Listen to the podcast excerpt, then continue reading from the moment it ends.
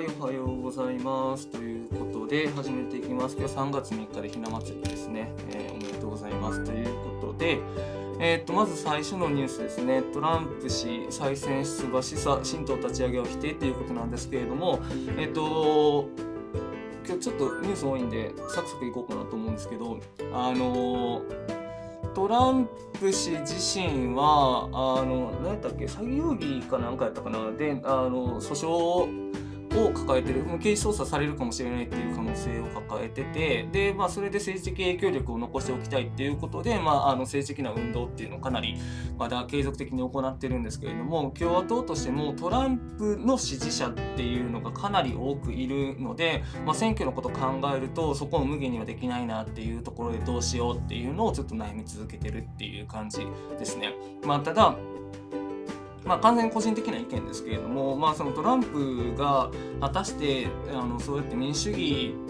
を体現できる人であるのかどうかって言われると私は違うなっていうのを思ってるので、まあ、共和党がその民主主義っていうのをきちんと標榜してやっていくのであればここの問題はきちんと切りをつけないといけないなと思うしその共和党の復権っていうのを考えた時にこのトランプっていうすごいポピュリズム的な人を重用したっていうのはその副作用は大きかったなっていう気はしています。で次ですね。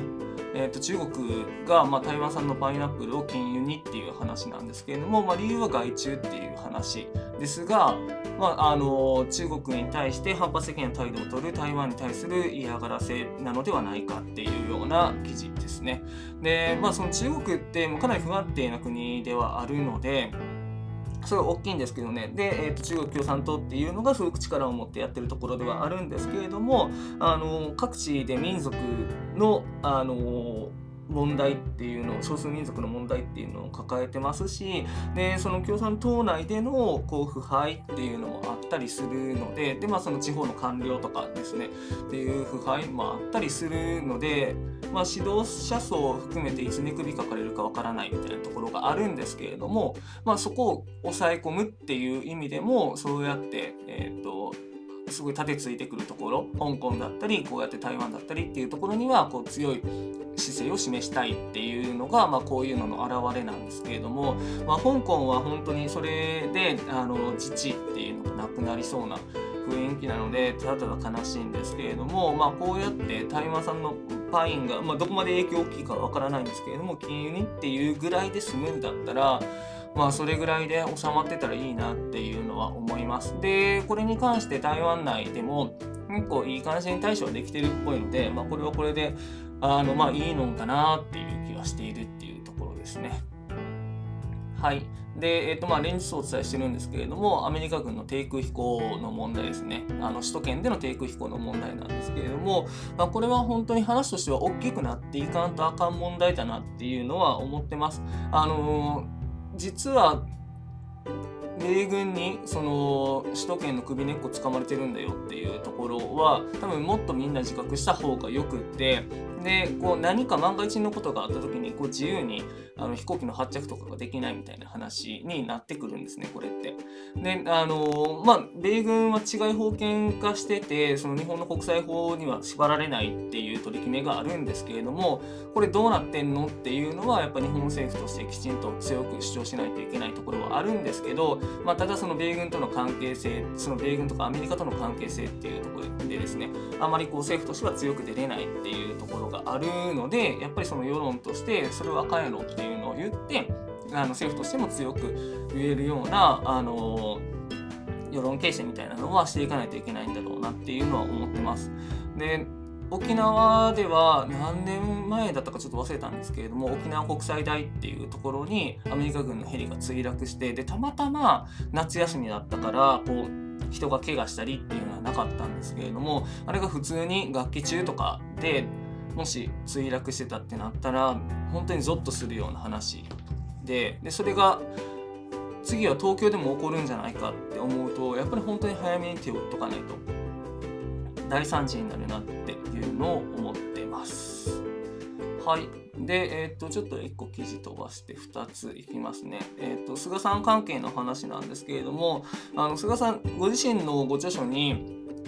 あの NHK の問題をやった時にそれに反抗した官僚さんを飛ばしたったっていうのを、まあ、かなり得意げに書いてはったんですね。であの政治家が一番持つ一番大きい武器っていうのは人事権なんだっていうので、まあ、それを講じていくようなこれまでも行いをやってるんですけれども、まあ、あれ完全に飛ばしたったっていう認識だったんだっていうのがその国会答弁で明らかになったんですけど、まあ、そういうところが、まあ、その官僚からあの情報をもらえないというかあの自分の耳に心地いい情報しか届かないような状況になってしまってるっていうのがあるのでやっぱりその政治家の器としてどうなのかなっていうのもありますし、まあ、その次の記事「異例尽くしの首相ぶら下がり露骨な苛立ちバンキシャの分析」っていうのがあるんですけど、えっとこれいつのぶら下がりだったか忘れた。2月26日だから金曜日ですね2月26日金曜日のぶら下がりであのぶら下がりってまあ取材なんですけれども会見っていうで取材っていう位置づけなんですけれども、まあ、取材なんでいろんな質問が飛んでくるわけなんですよね。でもそれをたまたま NHK があの報道してたっていうので、ま、全国に流れたんですけれども、まあ、予定された質問の時はまあ淡々と答えたんですけれどもそれ以外の質問が飛んできた時に結構イライラし始めたっていうところ。でやっぱりここもこう首相としての器ではないんじゃないかっていうのを思わせるような取材、えーと絵だったなっていうのは思ってて。で首相っていう立場って絶対こう説明責任っていうのがついて回るんですよね。なんでそれをするんですか？なんでそういう風にやっていくんですか？それを説明してくださいっていうのに答えていくのがその首相っていう立場ですよね。行政のトップなんで全ての行政のトップになるんで、まあ、そういうとこになるんですけれどもそれに対して明確に答えられないきちんと説明できないっていうんだったらやっぱりその立場にはないよなっていう判断をされかねないので、まあ、だからあのまあ、ちょっとイライラしてる感じっていうのは危ういなって思いましたし、まあ、自分も見てて不安になったし、まあ、それ以上に多分自民党の議員さんたちとかその与党の議員さんたちっていうのはすごい不安になったんじゃないかなって思います。はい。えー、っと今日ちょっと多いんですけど広島3区の話ですね。広島3区は、えーと、河合夫妻の問題で、まあ、結構誰を擁立するかっていうのでごたごた揉めたんですけれども、まあ、最終的には公明党の斉藤副代表を擁立するっていうことで決定したそうです。でこれ広島県連自民党の広島県連ですねからしたらまあ面白くない話だろうなっていうのを思います。前回の参議院選の時も広島の重鎮であるみそてさんの対抗馬的に出された河合杏里さんっていうのがいてでそこにはめちゃくちゃなあの金つぎ込んで当選させたけどその10分の1ぐらいのお金しか水田さんのとこにはやってこなかったっていうのもありますしでそういう状況でその人が捕まったのに次はあの公明党の人を擁立するのを容認するのかいっていうので、まあ、広島県連からしたら全然思んないなっていう話だと思うんですよね。でこの間その自民党のやり方ってすごく中央で動かすっていう感じになっててこの地方組織のあの扱いがかなり雑なんですよね。まあ、雑なとこもあるっていう感じではあるんですけどなんかそれはすごく危惧しててっていうのもその全国的なその国政選挙になると票の取りまとめするのって絶対地方議員なんですよ。自民党のこう市町村議員とか県議会議員とかっていうのがあのいろんなところで活躍して票の取りまとめをしていくっていう話になるんですね。まあ、だからこそ自民党って強いわけなんですけれども地方組織がしっかりしてるからですね。っていうのがあるんですけどそこをこうやってこうなんか雑に扱うっていうのは本当に大丈夫なのかなっていう気がしますしなんかちょっと違うなっていうのを思ってるっていうところですね。はい続いて林文子横浜市長が、まあ、森氏発言に対して意見をしたっていう話なんですけれども、まあ、林さん、えーと、横浜でカジノの誘致を一生懸命されてる方なので、まあ、私個人としてはあの政治的な信条は合わないなっていうのは思ってるんですけれどもただ改めてこの方の経歴を見返すとやっぱりすっごいこう経歴を積んでこられてるなって思いますしめちゃくちゃ能力高い人なんだろうなっていうのが思うのでやっぱりこれまでこう生きてきた中ですごく大変な思いもされたこといっぱいあるんだろうなっていうのが、まあ、分かる記事だったなっていうのが、えー、っとあったので、まあ、共有させてもらうんですけれどもあのまあ成績診療合わないんですけども個人的には応援してる市長さんではあってでやっぱりこうやってこう女性の首長さんっていうのが市長さんっていうのがやっぱりどんどんどんどん増えていくっていうことがこう政治にとってもすごく大事なんだろうなっていうのは思いました。はいで、えー、っと、生活保護の話ですね。家族に知られたくない扶養紹介運用を見直しっていうことなんですけれども、えー、っと、生活保護って多分皆さんもそんなにいいイメージないと思うんですね。でまあそれなんでかっていうと結構政府が率先して生活保護をなるべく使わないようにっていうようなキャンペーン貼ってたからなんですけれどもでまあそのおかげでかなり使いづらい制度になってましたし、まあ、その一つが実際の窓口に行った時に扶養紹介っていうのをされるとでそれは親族だったりにあのあなたはこの人を養えませんかみたいな感じであの聞かれるっていうのがあるんですけれども、まあ、手紙行ったりとかっていうのがあるんですけれども、まあ、それが嫌でなかなか行けないみたいなのがあったんですね。でこれまでま20年ぐらいの範囲で連絡取ってないっていう話になるんだったらもう仕方ないよねっていうことで、まあ、その生活保護の受給に一歩進むっていう話だったんですけど、まあ、その要件を10年程度にするっていうことになったんですね。でこれがなんでそういう風になってきたかっていうと今回のそのコロナ禍で生活保護っていうのを受ける人が多くなってきたと。でまあただ一方であのその生活保護を受ける時のハードルっていうのもそのおかげおかげというか、まあ、その増えたことによってかなり可視化されてきたっていうところがあるんですね。で、えーと、政府としてもその生活保護をセーフティーネットとして使ってくださいっていう答弁をしててそれやったらもうちょい使いやすくしてよっていうのがこの間の流れなんですね。まあ、こうやってそのセーフティー保護だセーフティー保護じゃ生活保護っていうのはもう本当にセーフティーネットの一番最後の部分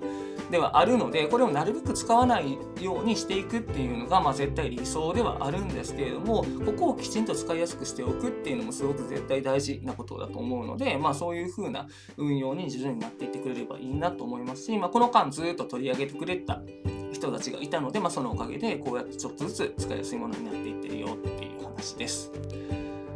はい。で、えっと、予算案の話なんですけれども、ここはちょっとサクッといこうかなと思うんですけれども、まあ、先、えっと、先日ですね、衆議院を、令和3年度の予算が衆議院を通過しました。で、舞台は参議院に移るんですけれども、あの今回も予備費っていうこう自由に使えるお金、政府が自由に使えるお金っていうのがかなり大きく積み増されてるんですけど、確か5兆ぐらいあったと思うんですけどね。で、えっと、それって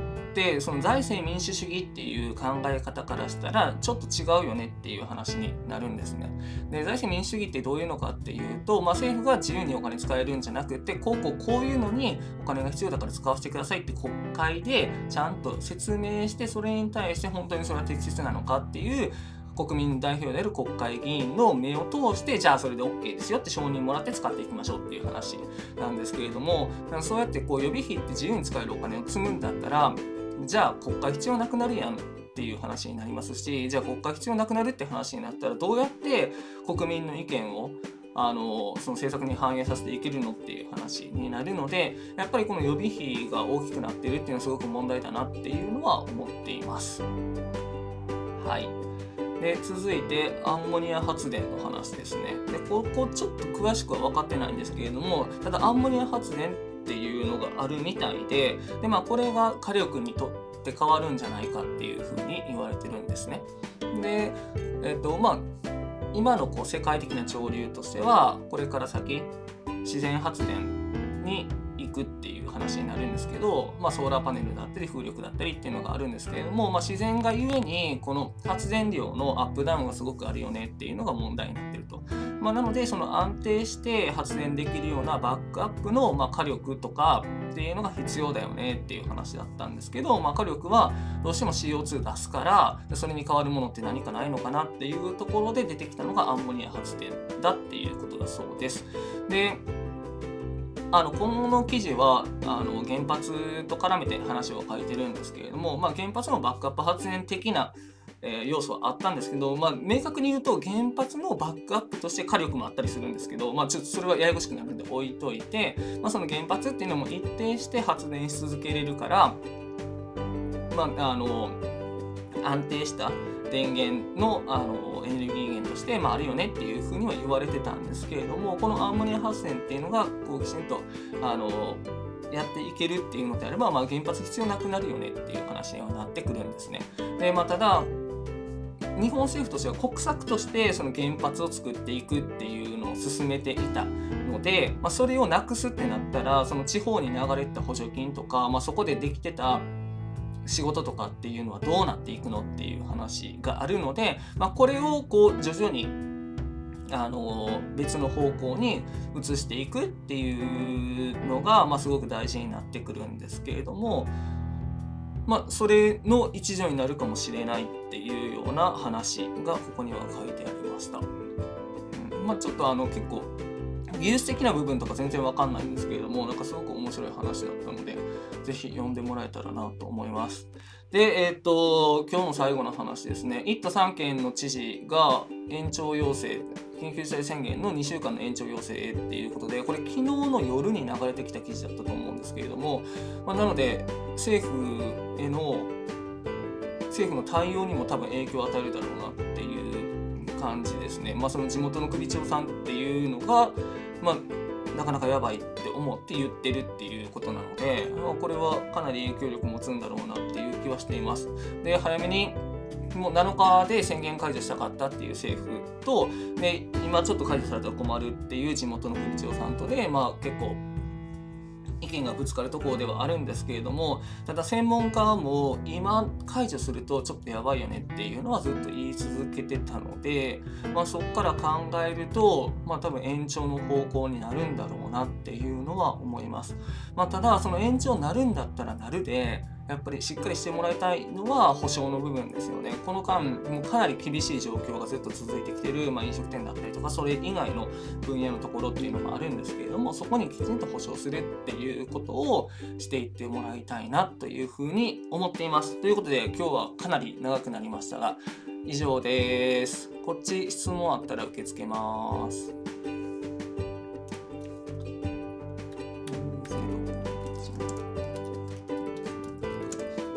は3月3日でひな祭りですね。皆さんおめでとうございます。特に女性の皆さんおめでとうございます。